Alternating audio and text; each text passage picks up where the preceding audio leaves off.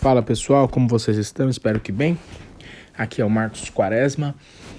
Bem-vindos a mais um NBcast, o nosso podcast de nutrição baseada em evidências.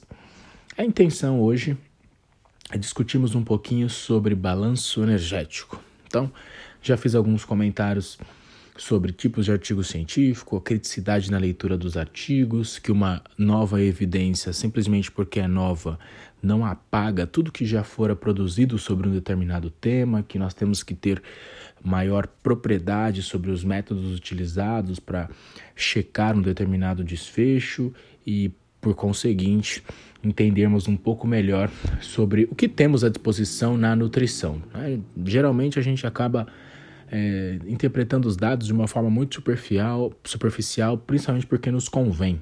É sim, simplesmente porque aquele dado reforça é, um, um viezinho que nós temos de confirmação, uma crença que nós temos que vai ao encontro aí do que nós é, acreditamos. E quando essa evidência é antagônica àquilo que a gente acredita, a gente vê com maus olhos, né? a gente tem um certo receio sobre essa nova evidência que é antagônica é, muitas vezes a nossa fé. Né? Então, é, trouxe à tona essas reflexões porque elas de fato são bem importantes.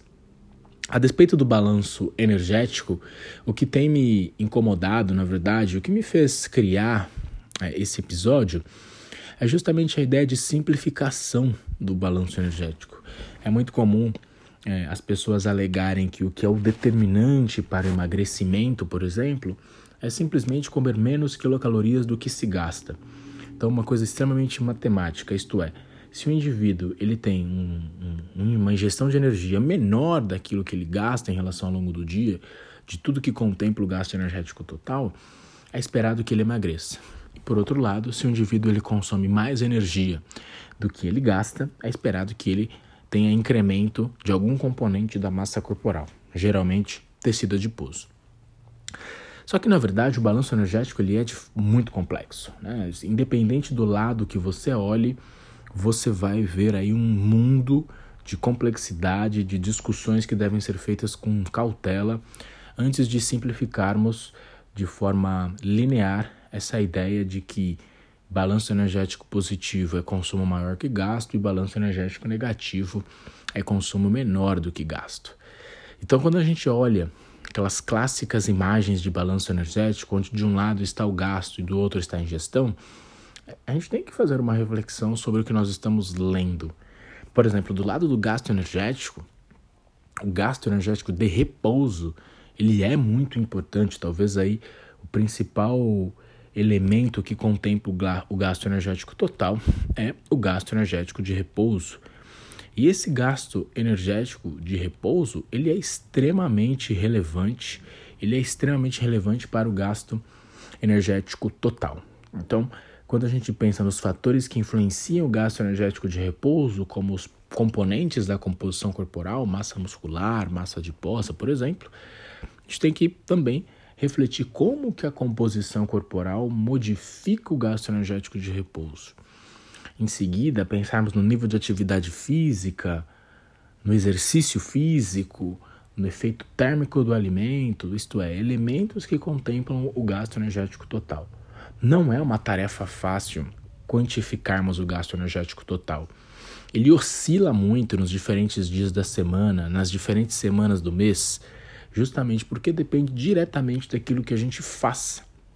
Principalmente quando a gente discute nível de atividade física, pessoas com comportamento um pouco mais sedentário que as outras, independente se fazem exercício físico ou não. Né? Então eu tenho pessoas que ficam sentadas o dia inteiro, pessoas que andam, andam, andam ao longo do dia no trabalho, por exemplo. Então nós temos é, os mais diferentes exemplos sobre gasto energético, sobretudo relacionado à atividade física. E quando a gente pensa em exercício físico, variáveis como volume, intensidade, tipo de exercício, tudo isso também modifica o nosso gasto energético. E finalmente, a composição da nossa alimentação, pensando sobretudo nos macronutrientes. Eu tenho macronutrientes mais térmicos, macronutrientes menos térmicos. Por exemplo, a proteína é um macronutriente mais térmico, então de fato ela aumenta o gasto energético. Uh, e muitas pessoas acabam enaltecendo a proteína por isso também, né, colocando ela num pedestal do macronutriente mais interessante de se consumir, pensando, por exemplo, em emagrecimento. Esse, essa é uma justificativa, né, o fato da proteína modificar tanto o gasto energético como também de poder aumentar a saciedade, o que interferiria no outro lado da balança, que é o lado da ingestão energética. Que esse lado, por sua vez, é amplamente influenciado por vários fatores, como por exemplo o sistema hedônico, que consiste na ideia de uh, merecimento, por exemplo, de recompensa, ou também o sistema homeostático, que diz respeito principalmente ao balanço entre os hormônios grelina e, e leptina, relacionados à fome e saciedade, respectivamente. Então, nós temos vários fatores que influenciam esse balanço energético. Né? Muitos fatores influenciam esse balanço energético, e à medida que esses fatores modificam o balanço energético, no decorrer do tempo, é esperado que tenhamos mudanças na composição corporal. Não é uma tarefa simples ter uma composição corporal estável, né, que não mude nunca. Não é uma coisa tão fácil assim. Então, realmente, a composição corporal ela é complexa, ela é bastante dinâmica e depende diretamente do balanço energético. Dentro do, do cenário do balanço energético, Vários fatores influenciam este balanço energético, como por exemplo a oscilação da massa corporal. Por exemplo, pessoas que ganham peso, diminuem peso, ganham peso, diminuem peso. Essa oscilação do peso é um fator que influencia o balanço energético e, por conseguinte, a composição corporal. Uma pessoa que é submetida a uma intervenção dietética restritiva tem uma queda importante é, no gasto energético por outro lado, quando a pessoa retoma a ingestão alimentar, o gasto energético não aumenta tanto. Então percebam que o próprio balanço energético afeta o gasto energético. Então são coisas bem interessantes de discutirmos e de é, é, refletirmos, porque gasto e consumo, isto é, o balanço energético, ele é muito complexo. E dentro desse contexto de balanço energético, nós temos aí a tentativa de estimá-lo. Então nós temos aí o desafio de estimá-lo. Dificilmente, a nível prático, nós teremos acesso às ferramentas mais objetivas de avaliação, como por exemplo, calorimetria indireta para checar o gasto energético de repouso, uma água duplamente marcada para checar o gasto energético total. Dificilmente teremos acesso a essas ferramentas consideradas padrão ouro para estimar gasto energético. Portanto, nós, na prática clínica, dependemos diretamente de equações preditivas. Equações que, como o próprio nome já diz, tentarão predizer a quantidade de energia que o sujeito gasta. Geralmente, a gente trabalha com equações preditivas que aferem, que quantificam o gasto energético de repouso. A maioria delas, a mais famosa, por exemplo, a equação de Harris e Benedict, que é uma equação é, antiga, de 1900 e lá vai bolinha, é uma equação super utilizada na nutrição, entre outras, como as equações de Cunningham, as equações, é, as fórmulas de bolso, por exemplo, muitas são utilizadas, entre outras e outras equações preditivas que foram criadas e ainda são criadas na tentativa de estimar de uma forma um pouco mais precisa o gasto energético de repouso. Mas ainda assim nós teríamos dificuldade de inserir o nível de atividade física, que o sujeito gasta no exercício físico que ele realiza e também quanto de energia ele gasta de acordo com aquilo que ele consome. Então, realmente é uma tarefa muito difícil. E é interessante porque quando nós pensamos em equações preditivas, essas equações elas podem subestimar superestimar e às vezes acertar o gasto energético de repouso.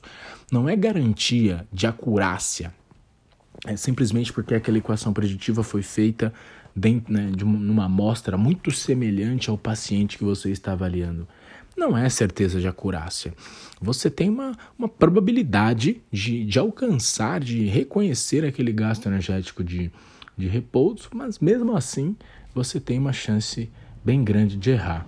Ano passado, em novembro, foi publicado um artigo bem interessante, uh, se eu não me engano, na Clinical Nutrition, onde os autores, os autores discutiram sobre a equação de Harris e Benedict, uh, trazendo à tona vários e vários exemplos em relação a essa equação. exemplos que falaram sobre a equação superestimando, subestimando e acertando o gasto energético. Então, uh, é bem interessante esse, esse, trabalho porque ele mostra como a equação de Harris e Benedict, de acordo com os diferentes contextos, pode subestimar, subestimar e às vezes acertar o gasto energético. Isso acontece com qualquer outra equação. Esses trabalhos que avaliam essas equações preditivas, eles geralmente comparam com o método padrão ouro, que muitas vezes é a calorimetria indireta. E aí eles observam, esses estudos, né, esses, esses autores observam que realmente as equações preditivas elas muitas vezes falham a, quando comparadas a, ao método padrão ouro. E é, e é, interessante porque muitas vezes a gente não sabe exatamente de onde essas equações preditivas elas vieram, de onde elas é, derivam, né? qual amostra de fato essas equações preditivas foram criadas. A gente simplesmente usa porque falaram para a gente usar. E a gente tem que tomar um pouco de cuidado.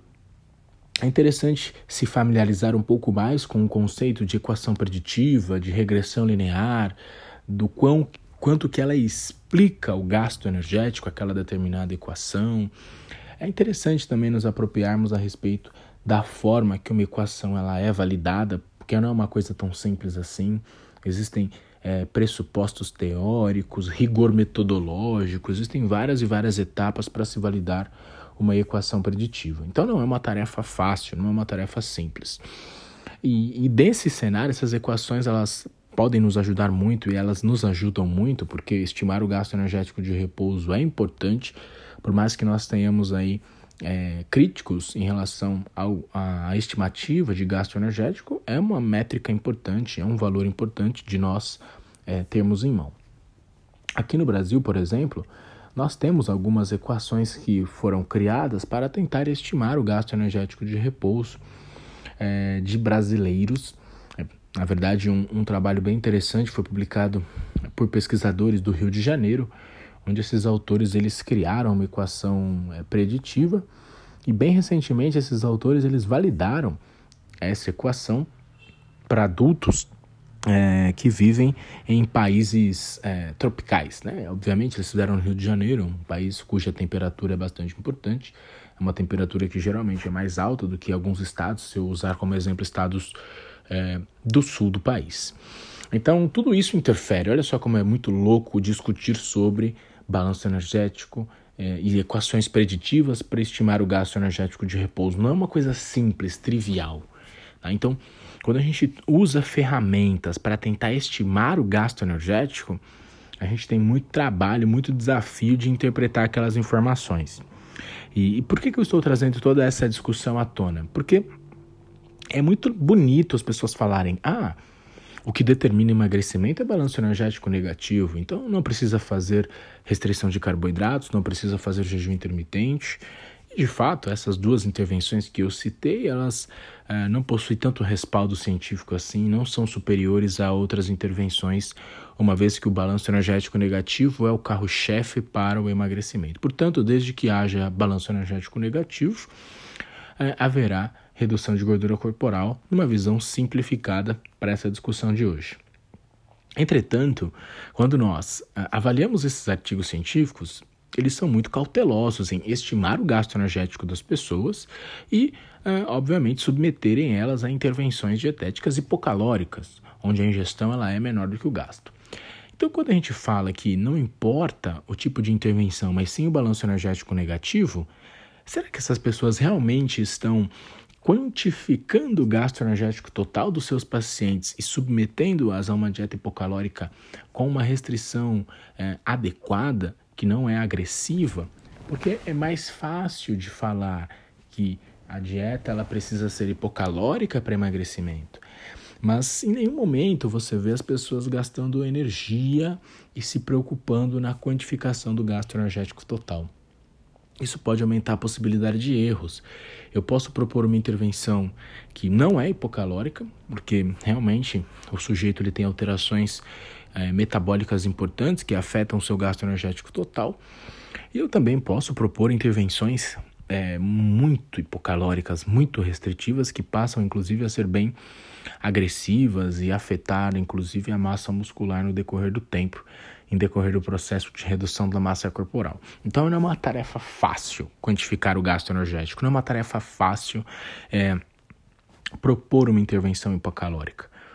Então, desde o momento inicial em que as equações preditivas são propostas, a gente parte de alguns erros sistemáticos bem interessantes.